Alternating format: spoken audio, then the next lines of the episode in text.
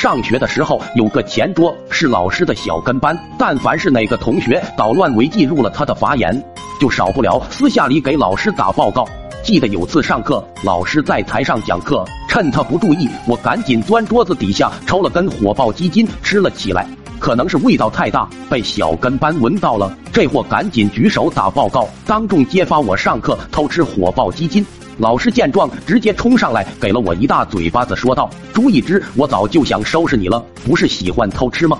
明天给班里所有人都买一包辣条。”就这样，好不容易存的十块钱就这么没了。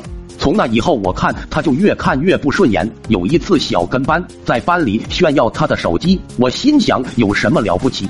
突然，一个坏点子油然而生。那天中午，趁着睡午觉的功夫，我钻桌子底下把他的鞋带给系一块了。心想，待会有好戏看了，让你举报我吃辣条。刚给他系完鞋带，小跟班突然抬起头来，把我吓一跳。然后他一个箭步打算冲出去呢，只听咣当一声，连人带桌应声倒地，摔了个狗吃屎。同学们也是被这巨大的声响惊醒，纷纷抬头观望。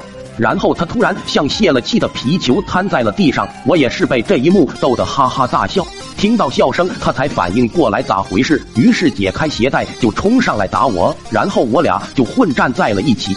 班主任也是闻声而来，把我俩拉开，还没等他开口，就已经被一股恶臭呛得说不出话来。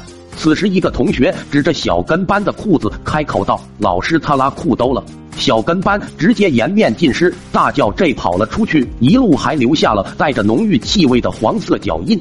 班主任直接拎起我的耳朵说道：“你俩什么仇什么怨？你把人家翔都打出来。”随后我便被老师请了家长，班主任严厉的批评着我们爷俩，老爹也是低着头肃听着我在学校的种种劣迹。最后老师让我回家反省几天再来，说完他便走出了办公室。老师后脚刚离开办公室，老爹的大耳巴子就呼我脸上了。回家那晚，我也是深刻体会到了什么是父慈子孝。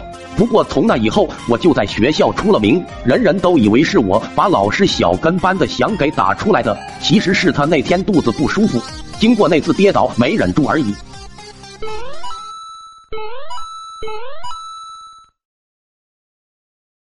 抖音。